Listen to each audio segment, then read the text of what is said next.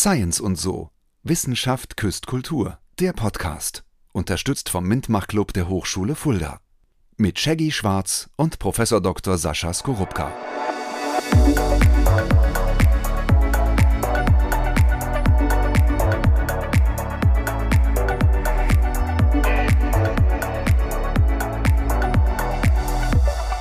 Hallo und herzlich willkommen zu eurem neuen Lieblingspodcast Science und so. Wissenschaft küsst Kultur. Wir reden über Kultur, Quatsch. Auch, tun wir auch, aber nicht nur. Hallo und herzlich willkommen bei Science und so, eurem neuen Lieblingspodcast Wissenschaft küsst Kultur. An meiner Seite, wie bei jeder Episode, der wunderbare Professor Dr. Sascha Skorupka.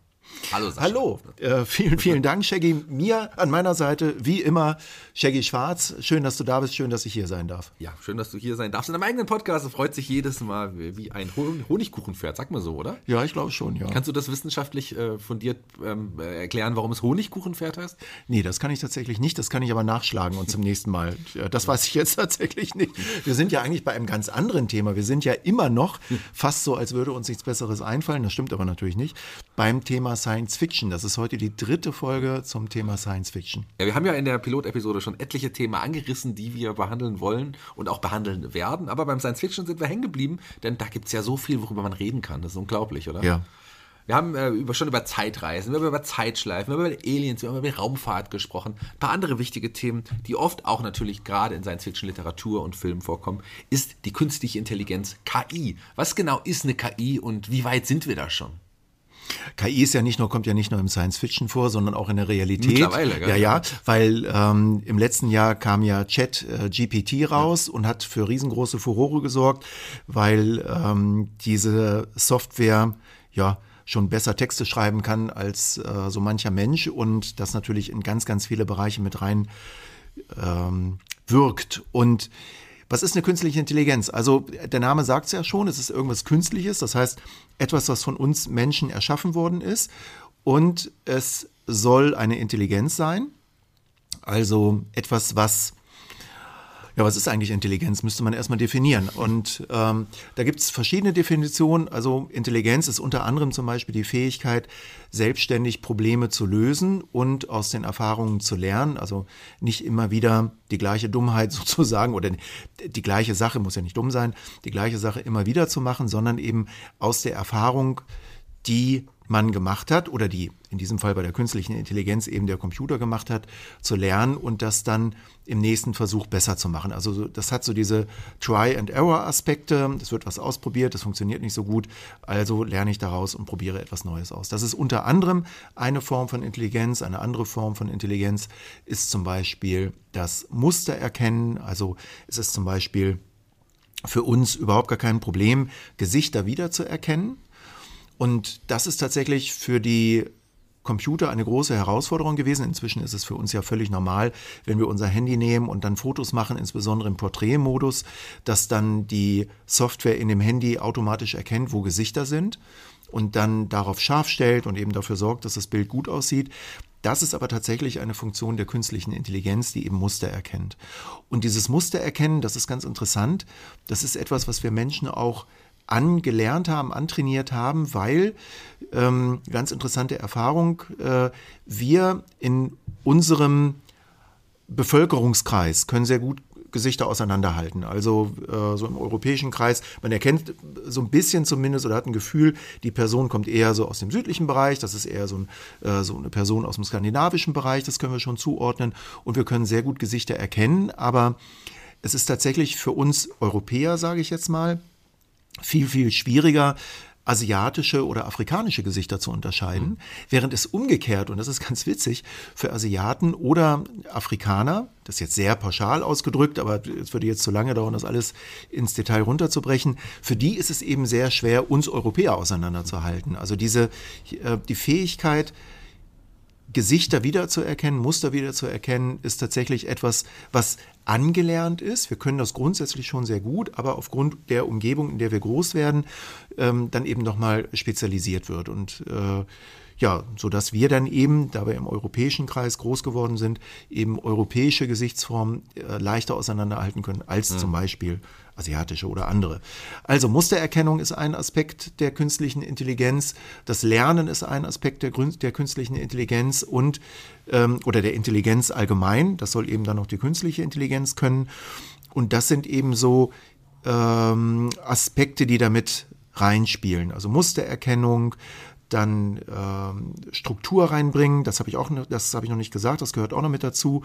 Also aus den Mustern ähm, eine Struktur zu erkennen, Dinge zuordnen zu können. Ne? Also sowas wie es gibt Säugetiere und es gibt Vögel mhm. und so. Das ist so eine Art von Strukturierung. Und das sind alles Dinge, die bei künstlicher Intelligenz mit reinspielen. Mhm.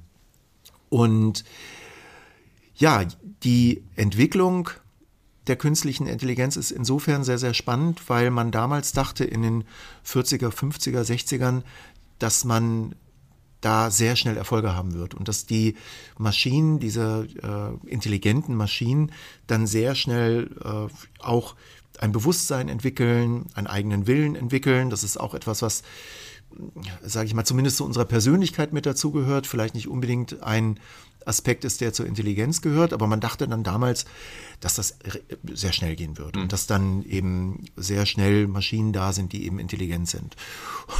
Und stellte sich dann aber fast genauso schnell raus, dass das überhaupt nicht der Fall ist und es tatsächlich sehr, sehr aufwendig ist und sehr lange dauert, solche ja, ähm, intelligenten Eigenschaften, Fähigkeiten überhaupt in einem Computer einzubauen und dafür zu sorgen, dass er das kann. Zum Beispiel Bilderkennung ist etwas, was vor zehn Jahren noch nicht so gut funktioniert hat wie jetzt. Also da passieren auch enorme Fortschritte. Das heißt, mittlerweile ist der Stand so weit, dass man sagen kann, Bilderkennung, jemand auf dem Foto zu sehen, Gesicht äh, zuzuordnen, das ist heutzutage kein Problem mehr. Ich meine, es wird ja auch gerade in der Kriminaltechnik auch sehr viel genutzt. Sowas. Ja, das ist tatsächlich so. Also das funktioniert sehr, sehr, sehr, sehr gut.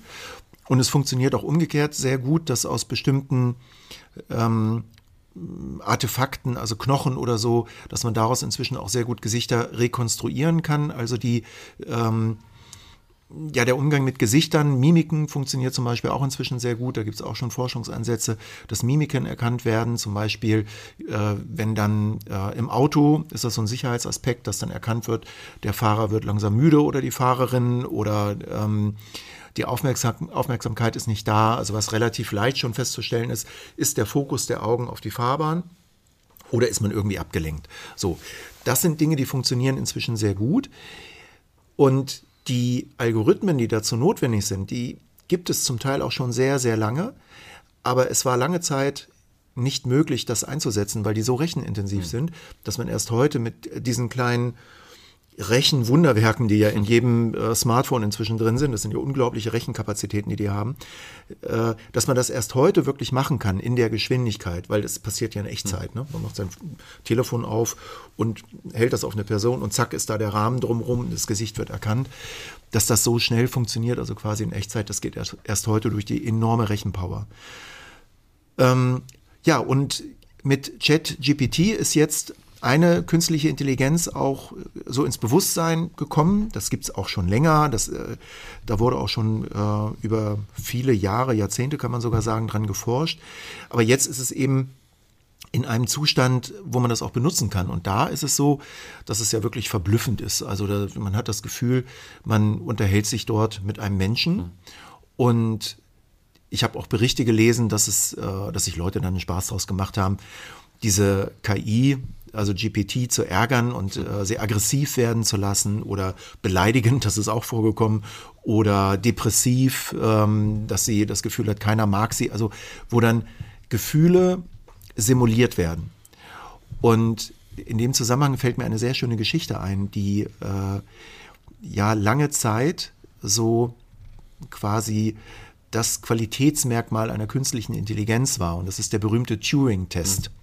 Und der Turing-Test funktioniert so, dass man ähm, damals, weil das eben so war mit den Computern früher, über einen Fernschreiber mit einem Gegenüber kommuniziert hat. Man hat nicht gesehen, was das für ein Gegenüber war. Es hätte ein Mensch sein können, könnte auch ein Computer sein. Äh, und mit dem schreibt man dann über Fernschreiber, weil früher war das eben halt, waren die Eingabegeräte für Computer-Fernschreiber. Und dann tippt man und kriegt Antworten und tippt wieder und so geht das hin und her. Und Turing hat eben gesagt, äh, Alan Turing muss man vielleicht in dem Zusammenhang auch kurz sagen, gilt als einer der Urväter der Computer. Der hat äh, die berühmte Turing-Maschine ersonnen, mit der sich, äh, ja, das ist sozusagen das theoretische Urmodell eines Computers. Da müssen wir vielleicht mal in einer anderen Folge, wenn es um Computer geht, mal mehr drauf eingehen. Das würde jetzt zu weit führen, weil wir eigentlich sind wir ja bei künstlicher Intelligenz. Und Alan Turing hat eben diesen Test gemacht, den Turing-Test, wo er dann eben sagt, wenn du jetzt mit deinem Fernschreiber da sitzt und mit dem Gegenüber kommunizierst und du nicht mehr unterscheiden kannst, ob das ein Mensch ist oder nicht, also die ganzen Reaktionen sich anfühlen wie bei einem Menschen, dann kann man von künstlicher Intelligenz sprechen und dann hat das so ein menschliches Niveau erreicht. Ähm, das hat mich auch lange Zeit überzeugt, das fand ich auch äh, nachvollziehbar. Aber es gibt ein sehr schönes Gegenbeispiel dafür und das ist sehr witzig. Das heißt nämlich das chinesische Zimmer. Noch nie gehört. Das nee, das ist, das ist total witzig. Das ist ein Gegenargument gegen ähm, die Turing-Maschine, wo gesagt wird, ja, das hat, ist ja schön, was sich Herr Turing da überlegt hat, aber das ist eigentlich Quatsch. Stell dir Folgendes vor. Du sitzt in einem Zimmer und kriegst äh, chinesische Symbole. Ja. So. Und du hast dann ein Büchlein, stell dir das ganz analog vor, hast dann ein Büchlein und äh, du kriegst von der einen Klappe kriegst du chinesische Symbole rein. Und dann kannst du in deinem Büchlein gucken, wenn äh, da jetzt das Symbol kommt, dann musst du als Antwort das Symbol rausgeben. Mhm. So, das kann man sich sehr, sehr einfach vorstellen, man kann sich das so komplizierter vorstellen, dass dann in dem Buch nicht mehr ein oder zwei chinesische Symbole drinstehen, sondern da stehen dann vielleicht zehn chinesische Symbole hintereinander weg. So, und dann wird jetzt von dem Eingang, da schiebt irgendjemand draußen, schiebt dann zehn chinesische Symbole rein, also Kärtchen, wo diese Symbole drauf sind. Du sitzt dann da drin, guckst auf diese Symbole, kannst kein Chinesisch, das hätte ich vielleicht vorher sagen sollen. guckst du auf diese, verstehst also nichts, gar nichts, guckst in dein Buch, was steht denn da? Wenn jetzt diese zehn Symbole in der Reihenfolge, ah, dann muss ich diese fünf Symbole rausschieben. Und jetzt kannst du dir vorstellen, dass du für, für alle möglichen Kombinationen für Symbole, die reinkommen, auch Anweisungen hast, welche Symbole rausgehen. Ja, ja. Draußen kann das so aussehen, als würde dort eine intelligente Person sitzen, die genau weiß, was sie tut. Mhm. Wenn du aber im chinesischen Zimmer sitzt und guckst, dann weißt du, die Person, die das macht, versteht nichts von dem. Die macht es einfach, ja. aber die weiß nicht, was sie tut. Mhm. Und genau das macht ChatGPT. ChatGPT ist im Grunde genommen das chinesische Zimmer. Wie diese KI funktioniert, ist eigentlich ja genauso, wie ich es gerade erklärt habe. Nämlich, es kommt ein Wort ähm, und die Software guckt in der riesengroßen Datenbank, die sie hat, die greift ja auf das ganze Internet zu, bei dieser Wortkombination. Welches Wort ist das wahrscheinlich nächste? Mhm. Also das mit der größten Wahrscheinlichkeit, was als nächstes drankommt. Gibt dann solche Wortwolken und was ChatGPT im Grunde genommen tut, ist, bei den Wortkombinationen, die reinkommen, zu schauen, welche Wortkombination ist die wahrscheinlichste, die ich rausgeben mhm. muss, vereinfacht gesagt. Und die äh, Wortwolke, also dieser, dieser Speicher, wird immer größer. Mit jeder äh, Reaktion, die reinkommt und der Antwort, die rausgeht, speichert sich GPT. Und das ist eben dieser künstliche Intelligenzansatz, diese Lernfähigkeit, was da, sag ich mal, valide, sinnvolle, vernünftige, wie auch immer, äh, Kombinationen sind, die ich wieder rausgeben kann. Das Chat-GPT angesprochen, ähm, ist in aller Munde, aber es gibt ja auch andere, ja, Software-Stimmen, ich weiß nicht, wie, man, wie, wie ich es genau bezeichnen soll, das wirst du wahrscheinlich genauer erklären, die uns auch seit Jahren begleiten. Ich weiß, wenn ich zu Hause äh, bin und dann sage, hey Siri, ähm, ich hoffe, mein Handy springt jetzt gar nicht an, ähm, äh, wie wird das Wetter morgen? Oder ja. Alexa, ähm, stell den Brötchentimer auf 15 Minuten oder was auch immer. Genau. Das sind ja Be Begleiter, die, war, wenn man ein bisschen zurückdenkt, ich bin ja auch mit ähm, Filmen aufgewachsen, wo künstliche Intelligenz auch großes Thema war. Ähm, Hell hier, 2001, ja, ja, ein bisschen im, im Weltraum. Oder Später noch andere Dinge wie beispielsweise ähm, ja, bei Terminator muss man davon sprechen, bei Matrix kann man auch von, von künstlicher Intelligenz sprechen, die zumindest sich dann am Ende ähm, ja die Matrix geschaffen hat und so weiter. Und da gibt es ja noch, noch andere diverse Filme. Ich weiß nicht, ob du Hör kennst, auch ein ganz toller Film, der von, nee, ja, Hör kenne ich nicht. in seine künstliche Intelligenz verliebt. Ähm, das ist ja ein Film, wo, wo, wo es auch darum geht. Ähm, und gerade in den letzten Jahren sind noch einige Filme irgendwie entstanden, aber sowas wie iRobot zum Beispiel, auch das ein, ein, ein relativ bekannter Film. Aber natürlich Blade Runner nicht zu vergessen, auch das, das ähm, ganz, ganz tolle Filme. Oder Ex, Ex Machina, ähm, also super viele Filme, die sich mit künstlicher Intelligenz Ex Machina ist ja der Film, wo ähm, sich der Protagonist in die Androidin verliebt, ne? Genau. Und wer den Film nicht gesehen hat, ich sage jetzt nicht, wie es ausgeht, auch ein sehr schöner Film, weil er auch sowas, ähm, der, der hat auch so eine ganz besondere cleane Optik. Ja, Alexa und äh, Siri. Tron wollte ich noch, äh, Tron müsste man natürlich auch noch erwähnen. Ja, wobei Tron ja, stimmt, da hat auch künstliche Intelligenz, äh, spielt da auch eine Rolle. Aber da ist ja das Setting im Grunde genommen, dass du, also das Außergewöhnliche, dass du in den Computer reingehst ja. und dann plötzlich deine Seele quasi in dem Computer drin ist. Das hat dann so ein bisschen was von Seelenwanderung und, und solchen Sachen. Ja, ähm, ich würde mit künstlichen Intelligenzen eher solche Filme wie äh, 2001 Odyssee ja. im Weltraum von Kubrick, das da, weil die da eine große Rolle spielt. Ein großartiger Film, den man aber im Augenblick leider nicht äh, sehen kann, der, also bei Amazon Prime gibt es den zum Beispiel nicht, ist Kolossos. Mhm. Kolossos ist so ein Film, wo auch zwei Computer intelligent werden, einen eigenen Willen haben und dann die Menschen unterjochen. Ein sehr spannender Film, der auch sehr viele Aspekte von heute quasi vorwegnimmt. Aber also ich hatte so die dann im Kopf. Aber nochmal zu deiner Frage. Ja, zurück zu Siri, ja, zurück zu Alexa. Siri, Alexa. Das ist im Grunde genommen genau das gleiche wie ChatGPT. Mhm. Also die, äh, da kommt dann erschwerend hinzu, dass die diese Mustererkennung haben, also dass die Stimme erkennen können und das, was in der Stimme an Mustern drin ist. Das ist sehr rechenaufwendig. Also die haben ich weiß ehrlich gesagt gar nicht, wie es aktuell ist, ob es immer noch notwendig ist, ein, eine Verbindung, eine Internetverbindung zu haben. Aber ich glaube ja, wenn du keine Internetverbindung hast, funktionieren Siri und Alexa nicht, weil die Sprachverarbeitung immer noch in den Rechenzentren mhm.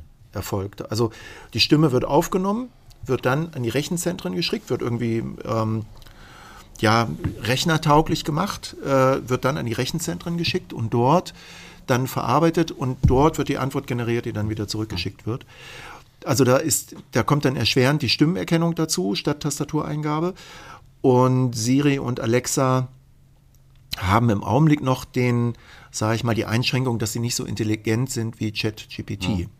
weil sie anders äh, auf andere Daten zugreifen. Aber das wird mit Sicherheit irgendwann zusammenkommen. Und die, das Verblüffende ist ja, wir vermenschlichen das ja sehr schnell.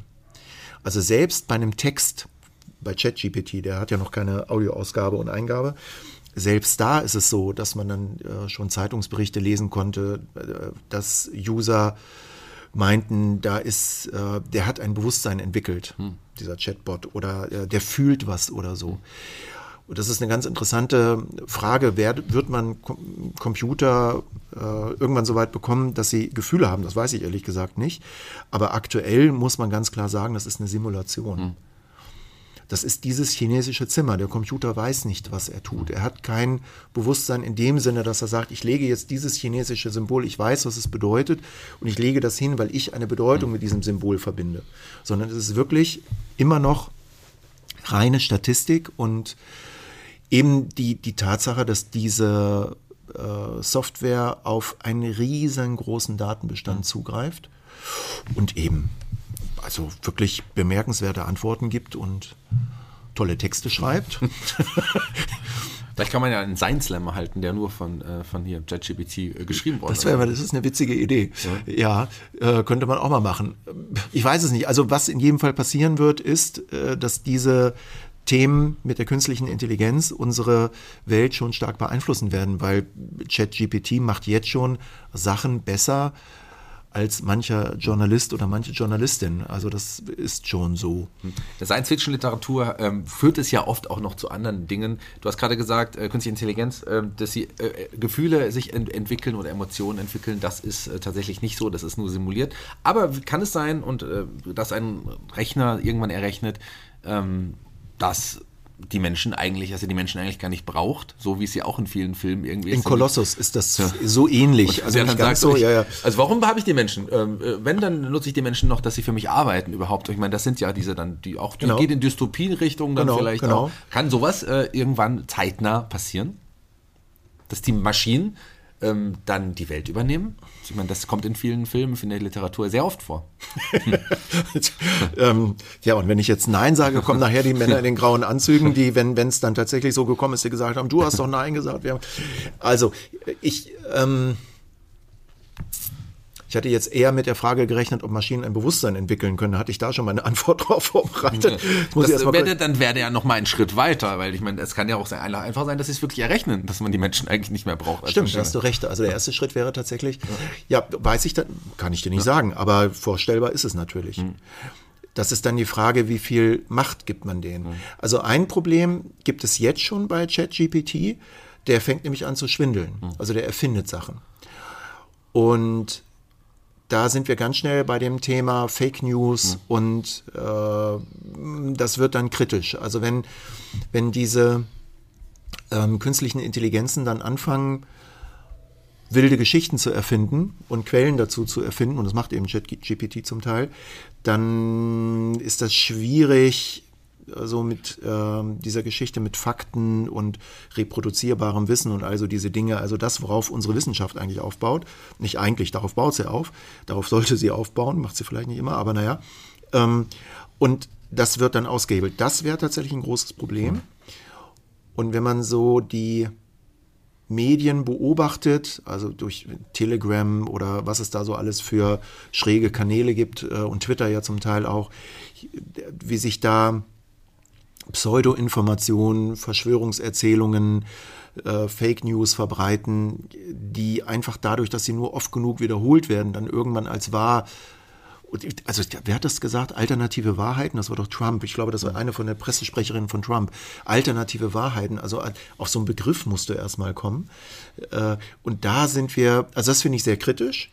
Und das wäre dann so eine indirekte Folge, dass wir in so eine Dystopie rutschen, wo wir nicht mehr wissen, was ist wahr, was ist falsch. Es gibt ja auch diese Deepfakes inzwischen. Ich hatte das ja vorhin schon erwähnt mit Rekonstruktion von Gesichten, von Gesichtern.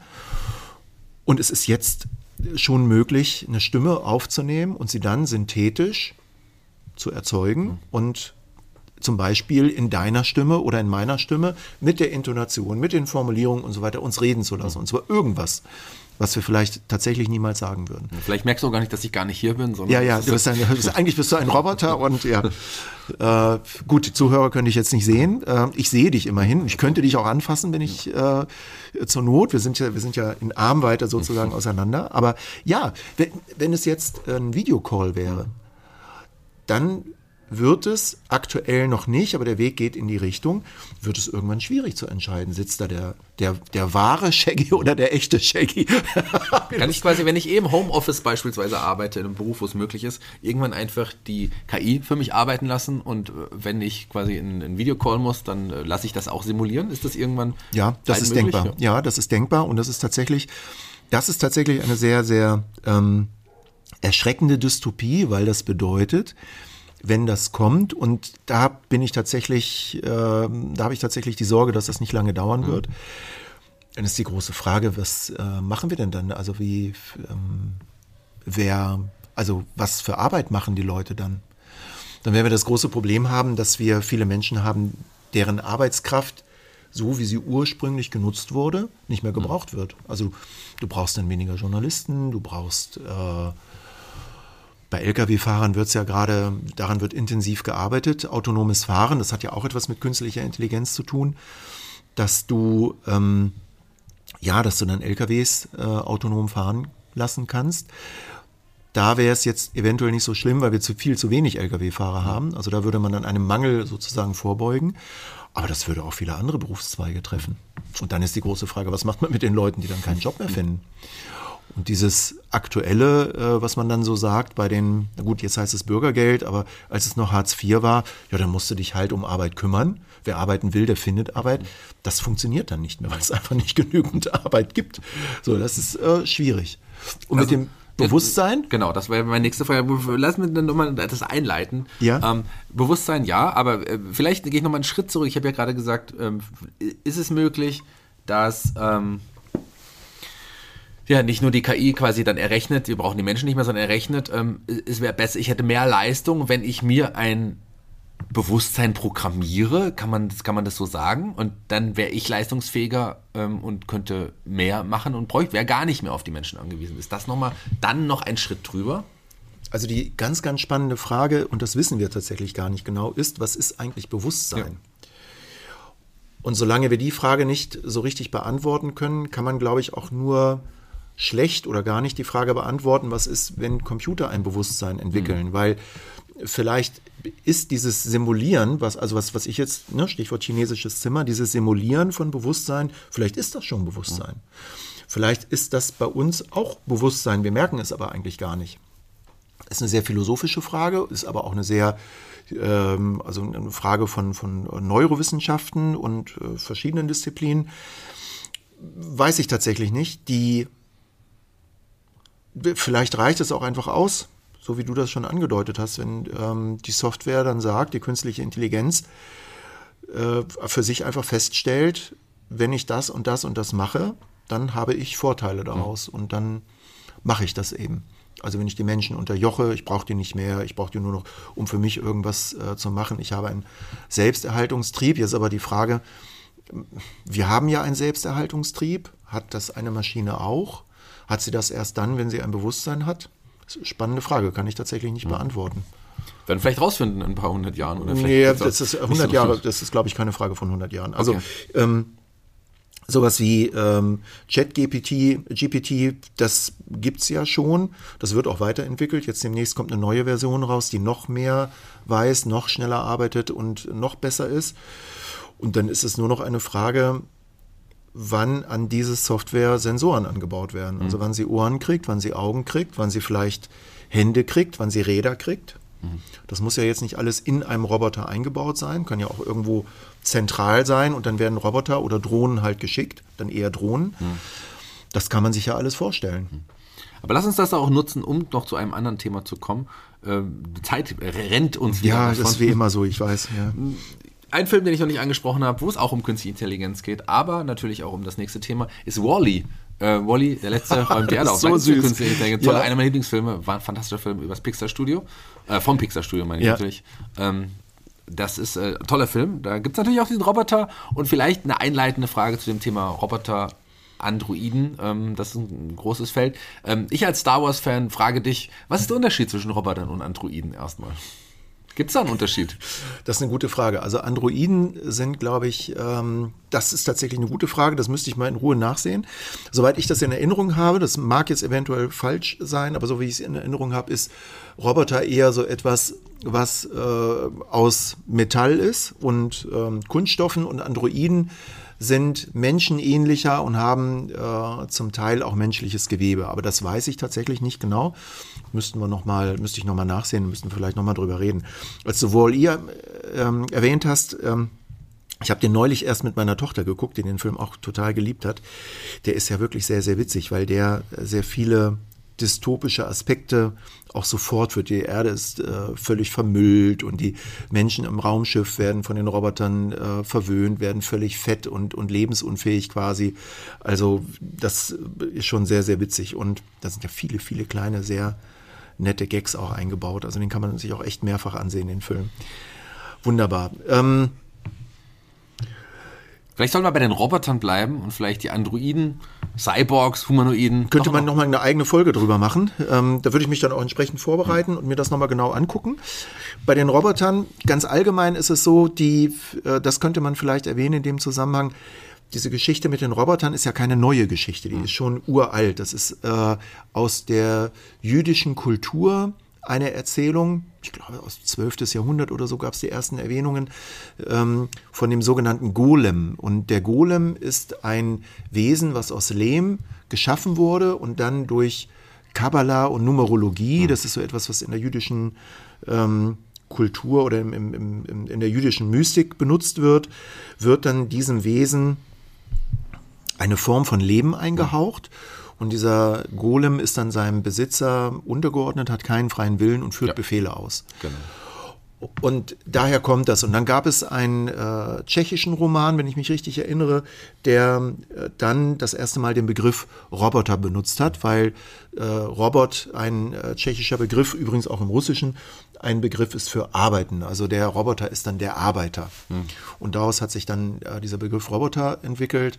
Und das sind eben im Allgemeinen Maschinen, lange, lange Zeit äh, humanoide Maschinen, also Maschinen, die menschenähnlich waren die dann eben Aufgaben erfüllt haben, die quasi moderne Sklaven waren. Diese Idee, dass jemand anders was für einen macht, gibt es da schon lange. Naja, und mit den Robotern dann eben eine Maschine, die etwas für einen tut. Und dazwischen gab es, oder was heißt dazwischen, äh, so im Mittelalter gab es schon erste Anfänge mit den Automaten. Da gab es dann den Schachspieler und so andere Automaten, also so mechanische Automaten, als dann die äh, Kunst des, ähm, ja, also die mechanische Baukunst sozusagen äh, entstanden ist, gab es dann solche Automaten. Und das waren dann immer äh, ja quasi Marionetten. Da saßen dann irgendwelche Menschen drin, häufig kleinwüchsige Menschen, die man dann gut in diesen Maschinen ver verstecken konnte, mhm. die dann zum Beispiel den Schachspieler bedient haben. Ne, und oben sah es dann so aus, als würde eine Puppe äh, dann das Schach spielen. Und das ist auch ein, eine, eine Idee, die in Filmen gerne auch immer wieder reproduziert wird. Irgendwelche mechanischen, ähm, menschenähnliche Objekte, die, denen irgendwie Leben eingehaucht wird und die dann äh, sich halt irgendwie bewegen. Mhm. Aber das waren früher eben von Menschen gesteuerte. Und später kam dann eben durch die Entwicklung der Computer die Idee dazu, dass das nicht irgendwie geisterhaft oder sonst irgendwie ist, sondern dass das eben Computer sind, die daran arbeiten. Die äh, Roboter, die man heutzutage kennt, sind die, also sogar nutzt inzwischen. Ja. Ich meine, Staubsaugerroboter, ja. Mähroboter, was ja. es alles gibt. Ähm, Putzroboter. Ja, ähm, gibt es alles. Die sehen ja. ja. auch nicht mehr aus wie jetzt oder sind nicht mehr nach Menschen nachempfunden. Nee, das ist ganz interessant. Die, die Roboter, die wir wirklich einsetzen, sei es die Industrieroboter oder sei es die äh, Haushaltsroboter, die sehen ja überhaupt nicht wie Menschen aus. Die haben nichts davon. Die sind äh, ja rollende kleine Kisten, die staubsaugen mhm. oder große einarmige Ungetüme, die irgendwelche Autoteile oder sonstige Teile durch die Gegend bewegen und die abgeschirmt sind, weil diese Roboter ja Mordskräfte haben mhm. und ihr Programm abfahren ähm, und dadurch sehr gefährlich sind. Also wenn du in der Industrie mal guckst, Fertigungsstraßen, wo viele Roboter beschäftigt sind, die sind alle eingezäunt, mhm. weil so eine Maschine die so ein Auto an einem Arm hochhebt und dreht und hin und her macht. Wenn du da als Mensch dazwischen kommst, die macht so einiges mit dir. Mhm. Deswegen, das ist alles sehr gefährlich, ja. Du bist ja jemand, der auch Roboter baut, auch? Ist das richtig? Also nee, äh, wir haben bei uns im Mintmach-Club Roboter, die man programmieren kann. Also die kann man kaufen tatsächlich. Und man kann mit den Robotern, wobei mit dem Bauen, das machen wir zum Teil in der First Lego League. Mhm. Da muss man ja mit diesen äh, mit den Robotern, die es da gibt, äh, kann man dann mit, in Kombination mit den äh, Lego-Bauteilen kann man ja dann ganz komplizierte Roboter bauen. Ja. Ich komme jetzt wieder gerade nicht auf den Namen, wie diese Dinge heißen. Äh, von Lego. Es gibt aber von anderen Herstellern so kleine, ja, Roboter, die man programmieren kann und dann mit irgendwelchen Bauteilen erweitern kann gibt es inzwischen auch im Spielwarenmarkt ganz viele Modelle. Also wir haben Cosmo zum Beispiel, bei uns ist auch so ein kleiner Roboter. Dann von Lego die Mindstorm, jetzt bin ich, jetzt komme ich drauf, die Mindstorm-Kästen. Und äh, dann haben wir noch die Now-Roboter von Aldebaran, so heißt die Firma, die äh, man ganz häufig sieht. Da geht es aber in der Regel immer darum, dass man die irgendwie programmiert. Mhm. Also bis auf Lego, da kann man natürlich was an- und abbauen, sind die anderen Roboter vor allen Dingen äh, Roboter, die mit Software gesteuert werden können, wo man diese ganze Problematik, die damit einhergeht, also ähm, Gleichgewicht halten, äh, Bewegungsabläufe, wie wenn ein Roboter von einer Stelle zur anderen geht, das ist tatsächlich gar nicht so simpel, wenn er gehen muss. Rollen geht, aber gehen und dann Bewegungen, ne? also überhaupt erstmal ein Gefühl dafür zu bekommen, wenn man so einen humanoiden Roboter hat, der tolle Sachen machen kann, das so zu machen, dass er nicht dauernd umfällt, dass er nicht immer irgendwo gegenläuft und solche Sachen. Ich weiß gleich ein ganz brutales Thema, was Roboter betrifft, anspreche. ähm, noch ein bisschen softer. Auch da äh, treten Roboter gegeneinander an. Äh, Roboterfußball oder wie auch immer man das nennt. Wie, wie funktioniert das? Sind das die Roboter, sind die programmiert und spielen wirklich gegeneinander oder Ja. werden die gesteuert? Die spielen wirklich Die spielen, also es gibt, ähm, es gibt nicht nur äh, solche Fußballspiele, es gibt tatsächlich auch, wenn du noch äh, härter unterwegs sein willst, es gibt auch Roboterkämpfe. Das wäre ja das, was ich angesprochen genau, hätte. Genau. Das habe ich schon gesehen. Ja, ja. Robot Wars mit, aber mit Kreissägen und was Ja, ja, ja, ja, äh, genau, genau. Da ist es aber so, die werden ferngesteuert, Okay. soweit ich weiß. Ja.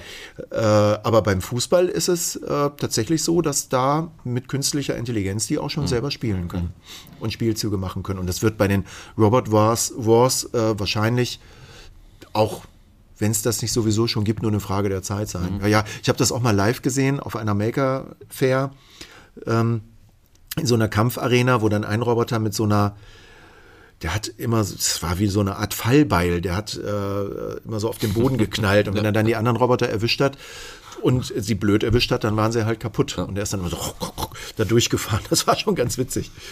Ja, naja, hat in jedem Fall den Vorteil, dass äh, man diese, diese Match, diese Kampfsachen sehen kann und, und äh, ja, wer daran Spaß hat, ohne dass da Menschen leiden müssen, das ist vielleicht auch ganz angenehm.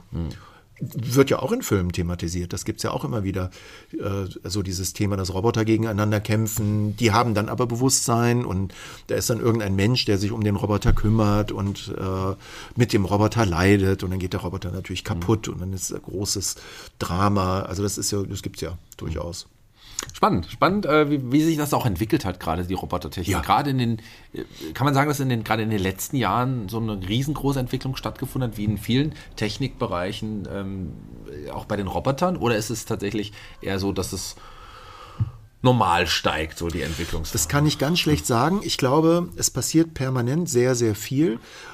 Vieles passiert aber in den Forschungseinrichtungen, quasi im Verborgenen.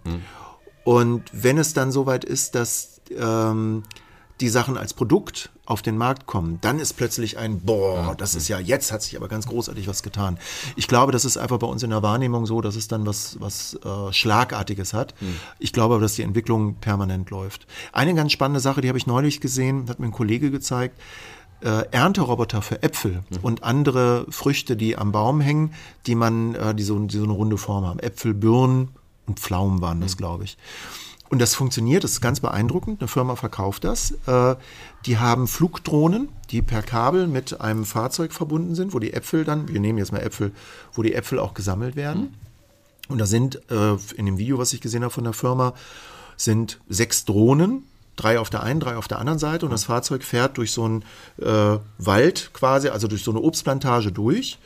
Die Bäume sind so gepflanzt, dass das eben, dass das Fahrzeug Platz hat. Und diese Drohnen fliegen per Kabel verbunden, weil das mit der Energie sonst problematisch ist, fliegen halt an die Bäume mit künstlicher Intelligenz, das machen sie selber, da musst, du- die musst du nicht mehr steuern, gehen da mit ihrem Saugarm ran, docken an den Apfel ran, ziehen den ab und legen den dann in das Auto und machen das die ganze Zeit. Und in dem Video stand dann so ein Mann neben dem Fahrzeug, das fuhr auch alleine und hat äh, die Anzeige auf der App gehabt, so 453, 454, 455 Äpfel. Er hat also genau gesehen, wie viele Äpfel die Roboter gepflückt haben.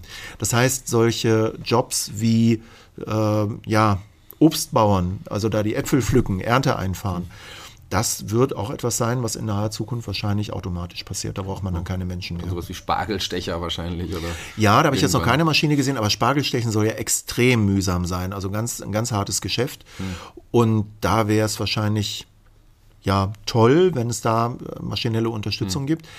Aber auch da ist es so. Damit haben ja sehr viele Leute sehr viel Geld verdient. Also sehr viel Geld ist übertrieben, aber es haben viele Leute mit der äh, Saisonarbeit aus Polen ähm, zum Beispiel, ganz viel in Niedersachsen, ähm, die haben da wirklich Geld mit verdient, äh, die Zeit. Und es ist eben, wenn du dann plötzlich überall künstliche Intelligenzen hast, Roboter hast, die viele Dinge abnehmen, die du jetzt mit Menschen machst, ist halt die wichtige Frage, was machst du mit den Menschen? Wie, ja, wie, wie beschäftigst du die? Wie ernährst du die? Das ist eine ganz wichtige Frage in dem Zusammenhang. Ja. Das ist eine Frage, die wir auch äh, tatsächlich da doch leider mit in die nächste Folge nehmen müssen. sind wir schon wieder? Wir sind leider schon am Ende und wir haben die äh, Androiden noch nicht angesprochen, aber ich wollte auch gerne noch über Klone sprechen. Ja. Das ist ja auch tatsächlich ein, ein, ein, ein großes Thema, was, worüber man noch reden sollte. Aber es gibt andere Themen aus dem Sci-Fi-Bereich, sowas wie Unsterblichkeit würde ich schon zu Science Fiction auf jeden Fall ziehen. Oder sowas wie Gedankenlesen, auch das ist ja oft in der Science-Fiction-Literatur möglich. Ich würde, glaube ich, das gerne nochmal in die nächste Folge mit. Also machen wir jetzt noch eine vierte Folge Wenn das so weitergeht, hört das nie auf. Vielleicht die vorerst letzte Science-Fiction-Folge, werden wir sehen, vor die anderen Themen Wir ansprechen. nehmen uns vor, dass es die vorerst letzte Science-Fiction-Folge ist. Aber das sind wichtige Themen. Also ich glaube, Ja. Klone muss man auf jeden Fall, das ist auf jeden Fall noch ein Und Thema. Unsterblichkeit- Cyborgs vielleicht auch noch. Das ist ja im ist Grunde auch sehr spannend. Ja, da gibt es ja auch ein wunderbares Buch von Isaac Asimov, Ja. ähm, der 200-Jährige. Ja, und bei Unsterblichkeit fällt mir zum Beispiel auch ein, es gibt ja immer wieder diese Ideen, Menschen einzufrieren, um sie ja, haltbar zu machen, ähm, bis die Medizin soweit ist, dass sie ihre Krankheiten, die die Menschen dann haben, heilen können. Oder ein ganz wichtiges Thema ist das äh, Einfrieren für Menschen für interstellare Reisen. Wenn man mit normalen Antrieben unterwegs ist, braucht es ja Ewigkeiten. Ja, ja, also da gibt es ähm, dann Science Fiction 4. Ja, Dann ist das so. Nächst, nächsten Monat, Ende der letzten Sonntag im Monat immer wieder die neue Folge. Ich glaube, wir machen eine Science Fiction 4 Folge nochmal. Aber dann, auch wenn wir noch Themen übrig haben, werden wir die erstmal auf jeden Fall ein bisschen nach hinten parken und dann mit anderen Themen anfangen. Aber das ist äh, wichtig, darüber nochmal zu sprechen. Das würde ich gerne noch abhaken. Sehr gerne. Ja, dann würde ich sagen, sind wir raus für heute. Ich bin freischaffender Künstler. Mein Name ist Shaggy Schwarz. Ich bin Sascha Skopka, Professor für Physik und Technik an der Hochschule Fulda und es war wie immer ein Vergnügen mit der Shaggy. Dann würde ich sagen, bis ja, zum nächsten Mal, liebe Hörer. Wir sind raus für heute. Ich bin raus. Du darfst nochmal ganz am Ende nochmal finale Abschlussworte sagen. Vielen Dank, bis zum nächsten Mal und tschüss.